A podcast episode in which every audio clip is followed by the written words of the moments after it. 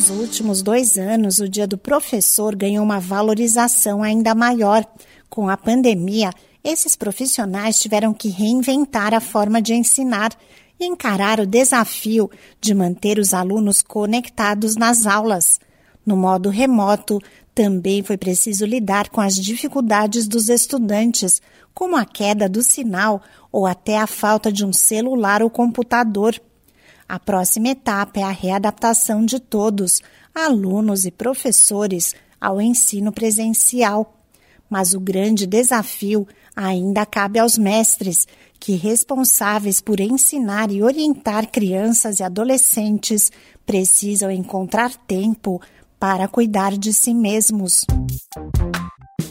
Olá, eu sou a Sig Aikmaier e no Saúde e Bem-Estar de hoje converso com o psicólogo Alessandro Escaranto sobre os desafios enfrentados pelos professores durante a pandemia, entre eles as aulas remotas, que, de acordo com o especialista, demandam um desgaste de energia maior que o ensino presencial e não houve tempo para se preparar se houvesse a possibilidade de ter um período de adaptação para que tivesse né, esse ensino remoto, seria perfeito, mas não houve. Então, essa adaptação ela precisou ser feita durante, né, durante as próprias aulas. Teve que sim modificar o modo de preparar as aulas, o modo de abordar as questões.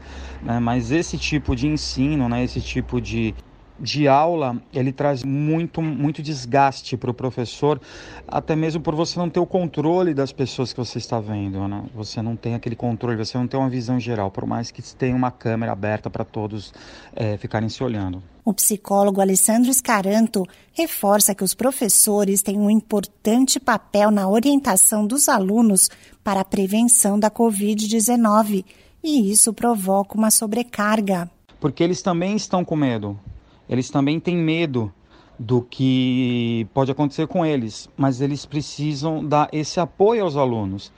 Então é necessário que esses professores, todos os profissionais da educação, todas as unidades de ensino, to a toda a instituição, ela seja acolhida dentro dessa pandemia para que ela consiga lidar com as questões que vão aparecer. O ideal é que os professores busquem apoio para evitar danos à saúde mental reforça o especialista. O apoio que o professor precisa receber né, para evitar que fique estressado com a saúde mental em risco é um apoio psicológico.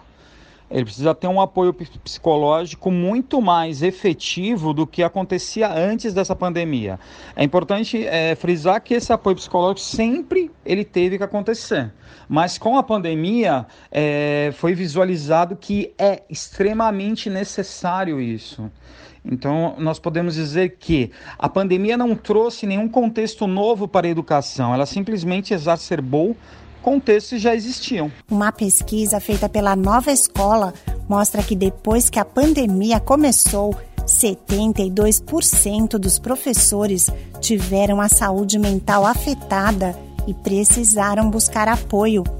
No Dia do Professor, vale lembrar do esforço e dedicação desses profissionais na formação dos indivíduos. Esse podcast é uma produção da Rádio 2.